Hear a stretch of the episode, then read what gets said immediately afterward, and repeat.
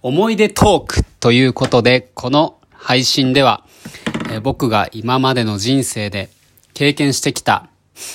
どちらかといえば恥ずかしかったこと、また失敗してしまったことなどなどを思い出しながらお話ししていく、えーラジオです。で、今までは、こう、水泳大会で水着がずれたりとか、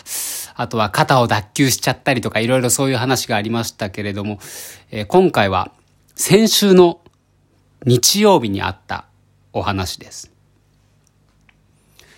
いやもう、そうですね。なんかこう、怖いこと恐怖って、こう日常のなんてことない生活の中に潜んでるんだなっていうことを改めて感じることがありまして、今、私、年齢が30歳手前なんですけれども、まあ、例えば仕事で大きな案件を任せてもらえたりだとか、あとプロジェクトのリーダーをやったりとか、まあ、後輩も一人じゃなくて二人三人できたりとかね。まあ、あとは仕事だけじゃなくてプライベートでも、まあ海外旅行で、まあ、一人でね、一人ですよ。たった一人でこうモンゴルに行って、で、現地の人の紹介で、遊牧民のお宅にホームステイするなんて、あの、ゲルってやつがありますよね。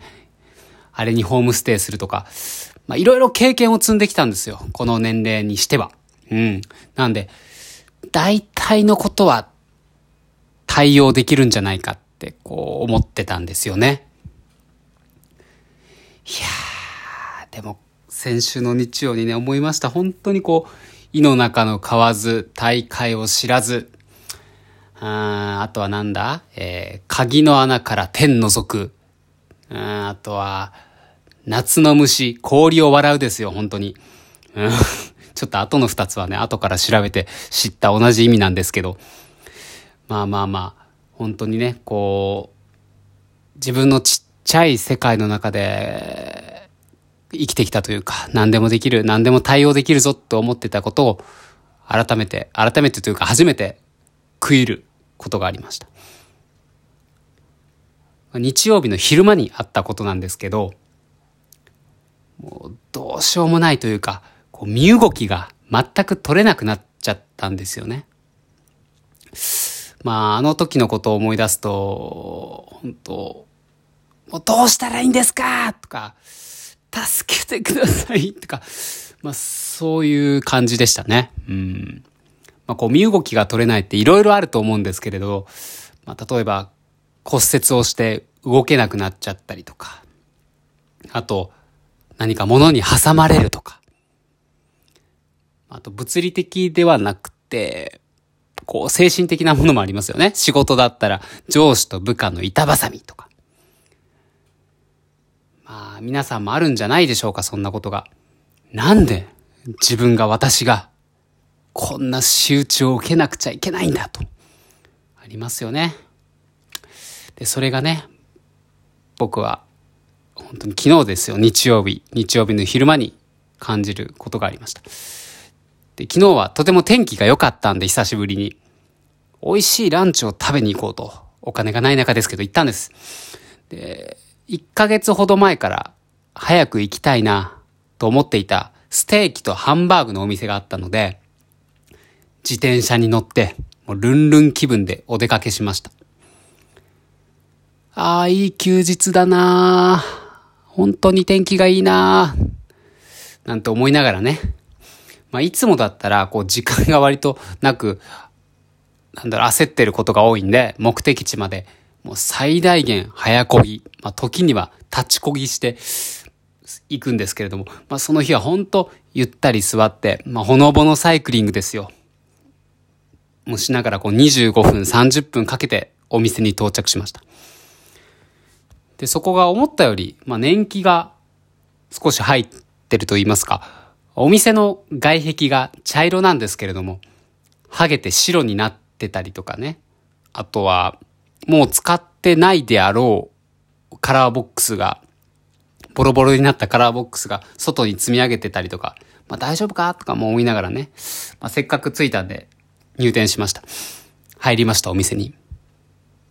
で、今、コロナの影響で、こんなご時世なので、まあ、お客さんが少なくて、逆に、まあ、僕にとっては、まあ、いい感じの混み具合でした。で、ハンバーグですよ。ステーキとハンバーグのお店で、僕はハンバーグが大好きなので、ハンバーグを注文して、まあまあまあ、美味しかったんですよね、到着して。で、少しだけ、僕がいつも食べてるハンバーグより、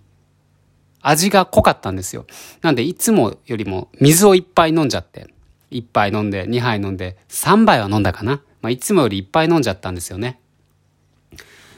まあ、そういうこともありまして、えー、まあトイレに行きたくなったんです。で、割とハンバーグ、ランチセットで量も多かったし、お水もいっぱい飲んじゃったので、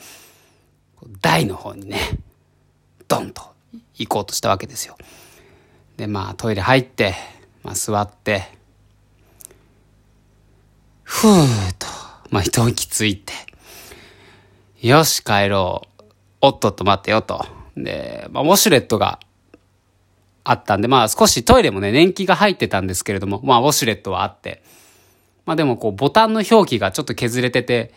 まあ見えにくかったりはしたんですけれども、こうウォシュレット使って、はあ、リラックスって。ああ、いい休日、いいハンバーグ、いいお店、いいウォシュレットつって、ほんとリラックスしてたんですよ。よし、綺麗だったぞーってそれで思って。よし、行くぞーって思って、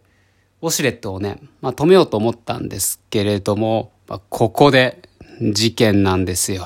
ここです。ウォシュレット止めようと思ったら、ないんですよ。何がないって？ウォシュレットを止めるボタンがないんですよ。いやー、焦ったな、ほんと。いや、なんでもう全然見つからなかったんで、とりあえずボタンを片っ端から押したんですよね。わーって。そしたら、こうリズムがいきなりついて、うん、うん、うんってリズムがついて小気味良くなったり、あと、ウォシュレットを発射する場所が変わったりとか、勢いが強くなったりとか、もう押すたびにね、もう違う違うこれじゃないって。まあ、っていうのも、やっぱりそのウォシュレットも年季が入っていて、ウォシュレットというか、そのトイレの操作盤っていうんですか？ボタンがいっぱいあるところも年季が入っていて、やっぱり表記が削れていて、え、ほぼ真っ白の状態だったんですよ。でも唯一ウォシュレットはちょっとだけお尻のマークがあったからこれかなと思ったら当たってたっていうね。や、ほんと全貌したんですよ、僕ボタン。でも全然止まらなくて、いや、本当にね、考えましたよ。このままウォシュレットが止まらないとどうなるんだろうっつって。いや、ちょっと話それるというか、あの、小さい頃の話なんですけど、あの、私お兄ちゃんがいて、で、お兄ちゃんがちっちゃい頃に、まあ、同じようにウォシュレットをして、で、当時、ウォシュレット入りたてでお兄ちゃんが止め方わからなくて、ウォシュレット止めずに立ち上がって、で、背もちっちゃかったんで、そのウォシュレットの水が顔面にブシャブシャブシャってかかる事件があったんですけど、まあまあまあ、そんなことを思い出しながら、このままウォシュレットが止まらないと、だって、え？どうなります？もう、ずっとお尻の穴に水が発射され続けて、もう綺麗にはなるのはいいんだけど、むしろ荒れてくるんじゃないかとか、あと、うーん、お尻が切れて血だらけになっちゃうんじゃないかとか、お水がお尻から入って、えー、胃腸に巡って、またそして、えー、お腹を壊して、で、下痢をするけれども、その下痢が、えっ、ー、と、ウォシュレットにお、なんか、押し返されて、また、え、下痢が胃腸に戻って、ああ、ああ、みたいな。そんなことをいろいろ考えてました。いや焦りましたね。いやでもね、ここで、うん、僕もパニックながら、まあ視野が多分狭かっただけかもしれないんですけれども、もっと注意深く探してみようと思ったんですよ、ボタンを。平面にはないなどう見てもないってって。うーんって思って、あっこれ、側面が何かあるんじゃないか、つって。で、自分のウォシュレットにもう5分ほどずっとウォシュレットにじゃなくて、ウォシュレットが僕のお尻に5分ほどずっと攻撃をし続けて、もし、むしろ攻撃、むしろというか、もはや攻撃ですよ。攻撃をし続けてる時に、こう、ウォシュレットの操作盤、ボタンがいっぱいあるところの側面にこう指をはわせてみたんです。なんかあるかなちょっと。たらなんかあるんですよ。凹凸が。でも怖いですよ。だってさっきまで、いろんなボタンを押して、場所変わったり、急に勢いがマックスになって、お尻が張り裂けそうになってとか。いやでも、もしかしてこれ、側面のボタンを押すと、最強モードになっておけつをぶち破るんじゃないかとも、いろいろ迷ったんですけど、いや、ここで男見せようと思いまして、決意しました。ポチッと。はっつって、声出ちゃいました、もう押すとき。止まったんですよ。いやー、止まったんです。いや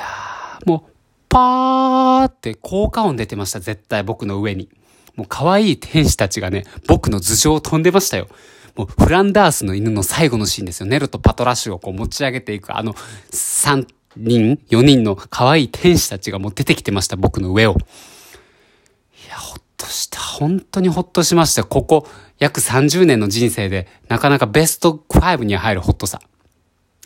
でね、ほっとして、顔を見上げたら小窓があったんです、トイレなんで。で、そこから綺麗な青空が見えて。はあ、綺麗だな、つって。で、最初にね、あの、井の中の買わず大会を知らずっていう言葉があるんですけど、と。で、その言葉って続きがあって、井の中の買わず、大会を知らず、されど、空の青さを知る。あ、こういうことか、つって。止まらないウォシュレットをなんとか止めて、青空を見てほっとするって、まあこういう話がありました。お後がよろしいようで。